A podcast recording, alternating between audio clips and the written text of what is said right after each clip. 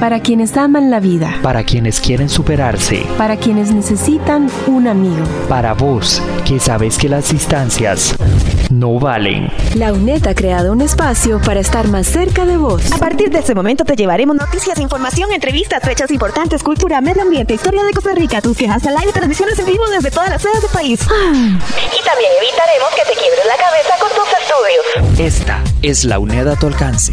Onda UNED. Un programa de la Escuela de Ciencias Sociales y Humanidades de la UNED. Escúchanos de lunes a viernes a las 9 de la noche por los 101.5 FM.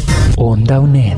Acortando distancias. La justicia, la democracia, la paz y los derechos humanos están derogados y negados para la mayoría de la humanidad, sin esperanza o proyecto de que la civilización, el progreso y el desarrollo signifiquen una alternativa para resolver los problemas. Pablo González Casanova, uno de los sociólogos más importantes de América Latina. Onda UNED acompaña tus estudios. Cátedra sin fronteras. Acompañando tus estudios como solo Onda UNED lo sabe hacer. Cátedra sin fronteras.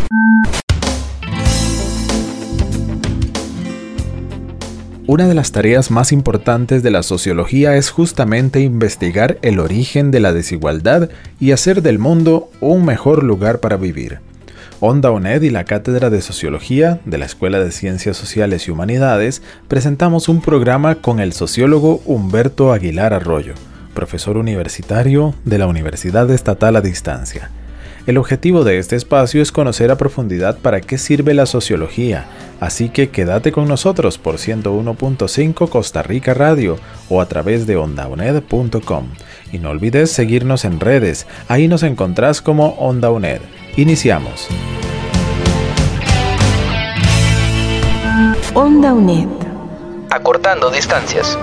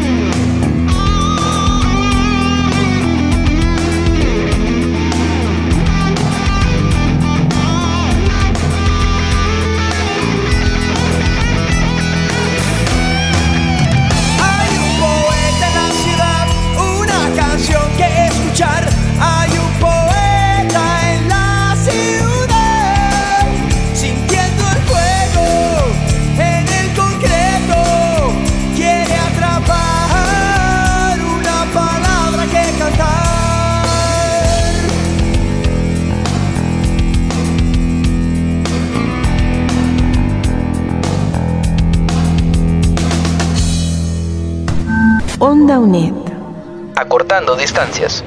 Cátedra sin fronteras. Para comenzar, el profesor Humberto Aguilar explica para qué sirve la sociología. Estimados estudiantes, les habla y saluda el profesor Humberto Aguilar Arroyo a nombre de la Cátedra de Sociología de la UNED. Es propósito de contribuir con la comprensión de los temas centrales a estudiar en la asignatura de Fundamentos de Sociología. Lo primero es afirmar categóricamente que no existe en el planeta Tierra un solo ser humano que la sociología le sea ajena, en tanto que somos seres sociales imbuidos en interrelaciones que constituyen la dinámica de la vida cotidiana. De tal modo, vamos a decir, poca relevancia relevancia tiene que usted busque el profesionalizarse en otras disciplinas que no son las ciencias sociales. Porque en términos prácticos, usted al fin y al cabo trabajarán con seres humanos, los cuales son el resultado de múltiples determinaciones sociales y culturales.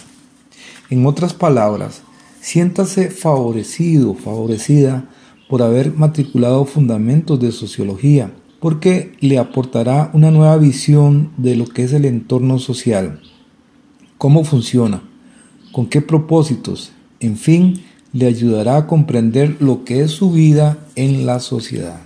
Las y los invito a leer el tema quinto de la unidad didáctica, el cual constituye en sus contenidos el meollo del curso. Vamos a detenernos en explicar ¿Qué distingue la sociedad humana de los otros tipos de sociedad no humanos? ¿Qué es lo que ha permitido constituirnos como seres humanos? ¿Cómo opera? Se delimita y limita la sociedad. ¿Qué es sociabilidad y en qué se diferencia de la socialización? Empecemos. Hemos ya indicado que todo ser humano es un constructo histórico social. Esto nos lleva a varios planos de comprensión. El primero es considerar la relatividad y variabilidad cósmica. Todo está en movimiento y en completa interrelación y transformación. Esta simpleza que podría sonar a ello, créanme que no es un atributo actual de todo ser humano.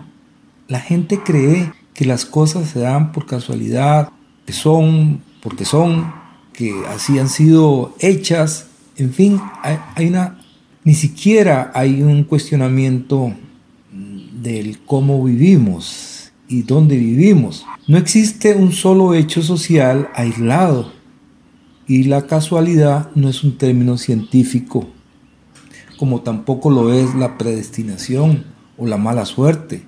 Veamos, en primer lugar, ocupémonos por un momento de responder quién soy. Si bien tengo un nombre y apellidos, soy de tal sexo, nací aquí o allá, vivo en tal lugar, eh, tengo tal cosa, pero aparte de esa información inmediata y práctica, lo que la sociología enseña es que el ser humano no nace como ser humano, sino que se hace. Es decir, la persona la personalidad, que da como, como término a, lo, a lo que se conoce como persona, es un constructo, es algo que ha sido realizado fuera de mi voluntad. Increíble. Nosotros no tenemos una personalidad propia, ajena a los demás. Es, es una Incluso nuestra memoria no es privativa, no nos pertenece. Lo que somos, cómo pensamos, fue construido por los otros, más de lo que nos podríamos imaginar.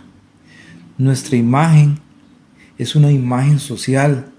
Nos, nos han enseñado a vernos, a valorarnos, a estimarnos, pero desde fuera, por medio del concepto que hoy tenemos y ustedes pueden profundizar en la unidad didáctica, que es la socialización.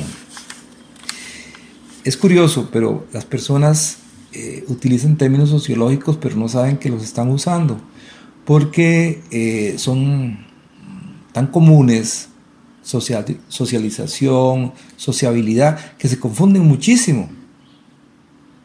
Esto me recuerda a cuando he tenido la oportunidad, valga la ocasión para decirlo, de viajar a Portugal. Eh, yo cuando hablo con un, residente en Lisboa, creo que estoy hablando portugués y nada que ver. O sea, hay términos que, son totalmente diferentes. Por eso es que es importante mm, leer y, prepararse para los exámenes porque algunas personas, algunos estudiantes creen que es conocimiento general lo que se tiene que responder en las preguntas de desarrollo y no, eh, es mucho más complejo que eso. Esta socialización eh, es posible por varias condiciones. La primera es que el ser humano es un ser gregario, es decir, busca y necesita vivir en grupo, construir colectividades gracias a la condición natural llamada sociabilidad. Es decir, nacemos con el potencial de relacionarnos, de ser sociables. Pero la socialización es un proceso constructivo, mediado, intencionado. La sociabilidad, a través de la socialización, nos ayuda nos ha posibilitado crear el lenguaje, crear las modas, crear las formas de convivencia, como lo es hoy las redes sociales. En y para la socialización se requiere de crear normas, valores y creencias, y aquí encontramos ya un entramado social que, no es, que nos es ajeno, que está fuera de nuestra voluntad. Por eso es que Durkheim habla de hecho social, es algo que está fuera de nuestra voluntad. Las creencias, los valores, aunque las imprimimos y las introyectamos, están fuera, ya, ya, ya existían antes de que naciéramos. Eh, este, este sistema de normas, valores y creencias conforman un imbricado y complejo tejido que tiene como propósito enseñarnos a convivir, a interrelacionarnos con los demás. Mediante la socialización se nos enseñan los hábitos de, higiénico, de higiene, perdón, el orden, la disciplina, el respeto, la obediencia, etc. ¿Y por qué y para qué? Para entender bien esto eh, y saber que que no solo es mm, normas de urbanidad, sino que existe algo más importante. La socialización no es solo para enseñarnos a convivir, ojalá si lo fuera, sino que tiene un, propósito mayor. Este propósito mayor o esta intencionalidad que, que no es vista por el común de la gente es garantizar la vida en sociedad es decir, evitar y controlar el conflicto social.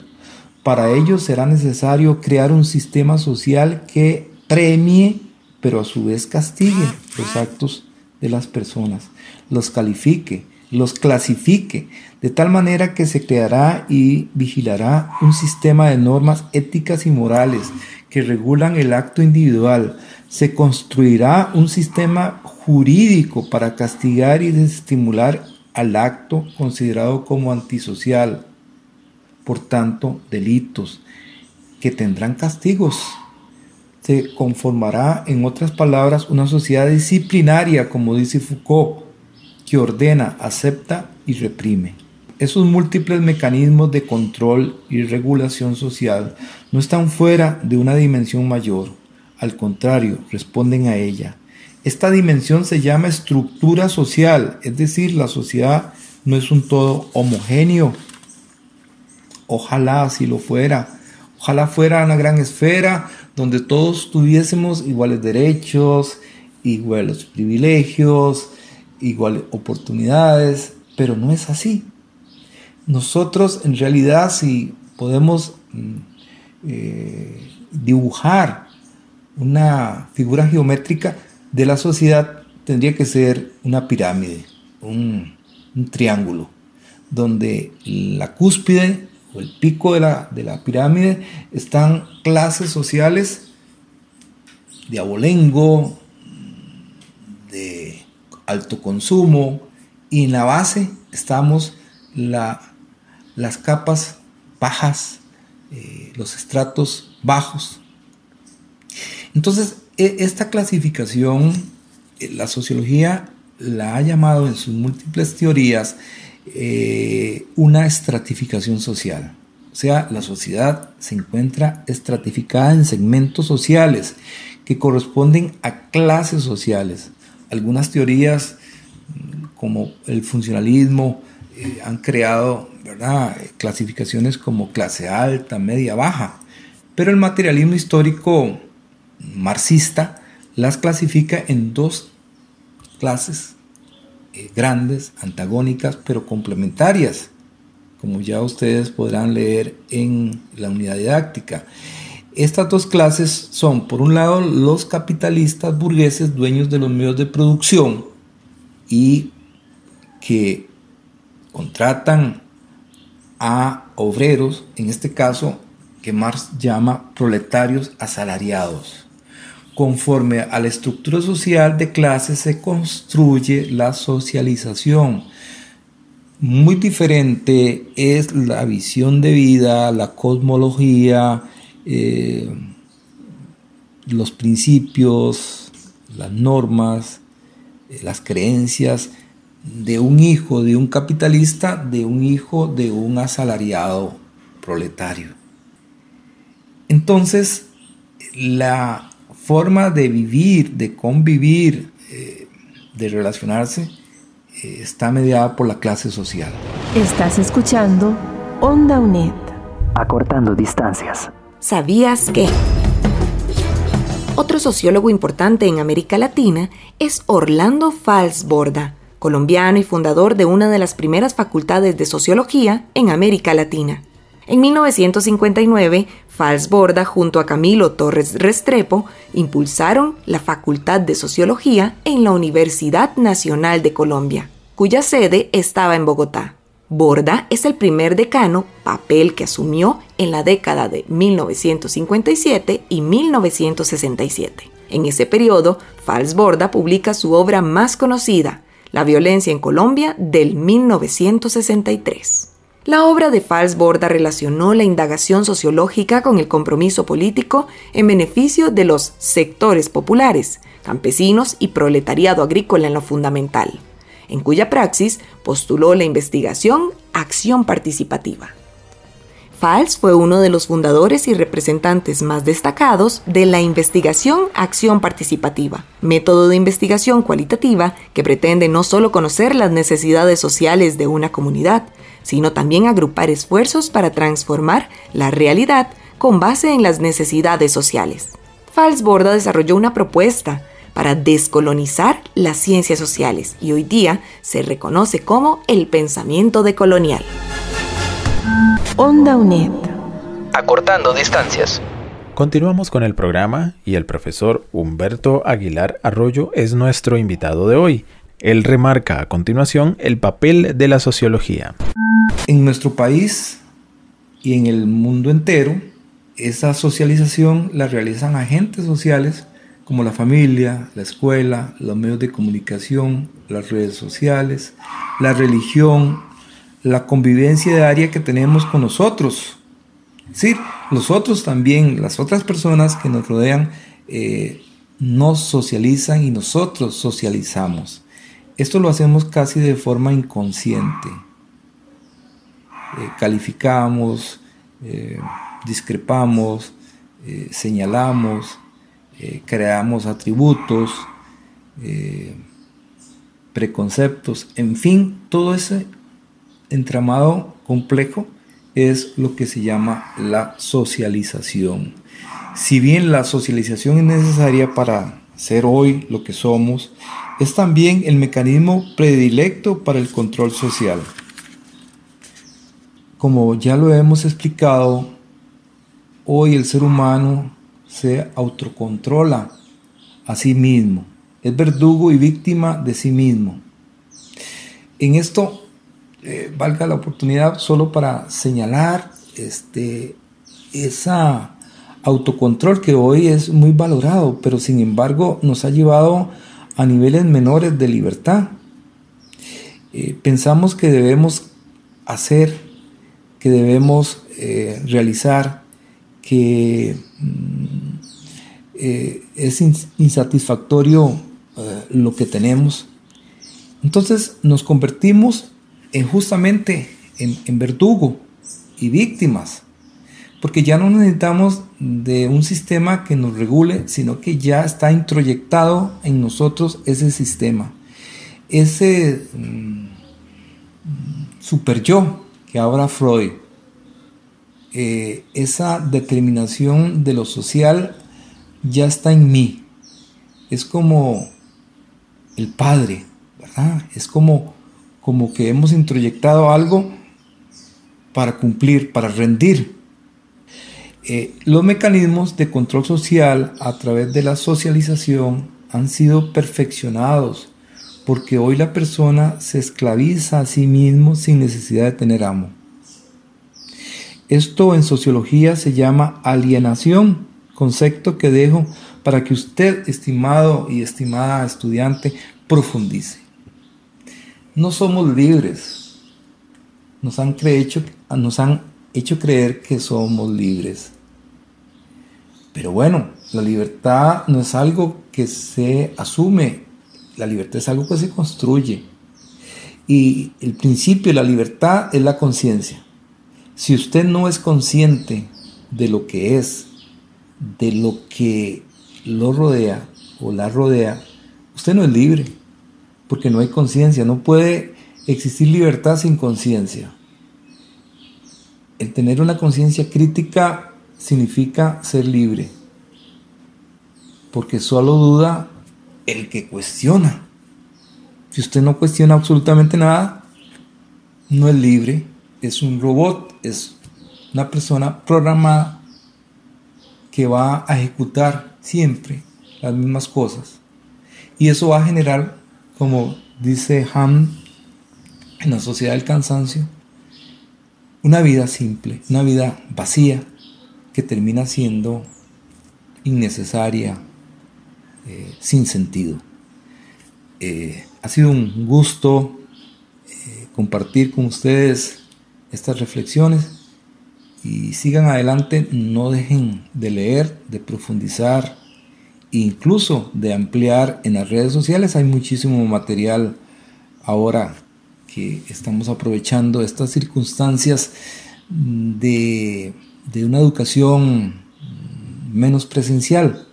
Vean ustedes que eh, estos cambios ah, no los, no los visualizábamos hace pocos meses.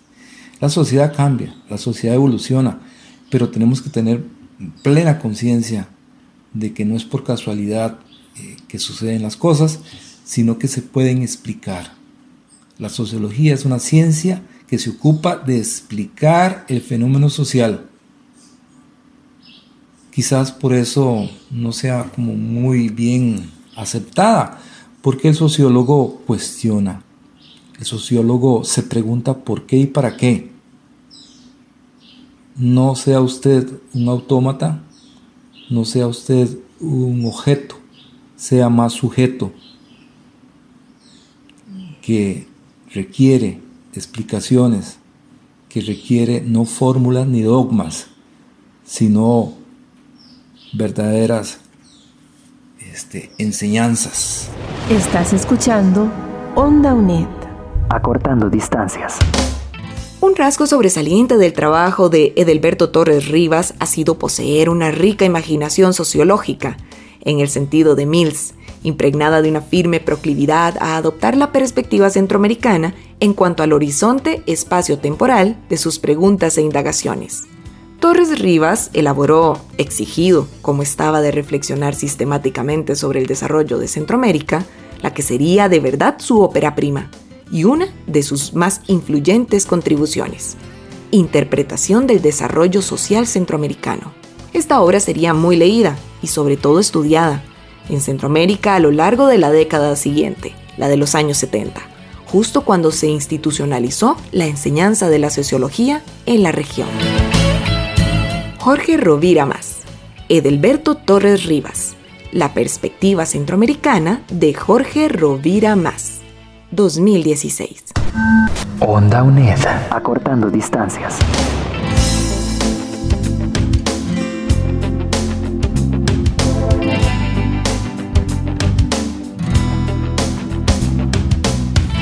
Hemos llegado así al final de este programa de Onda UNED. Te presentamos al equipo que hizo posible este programa.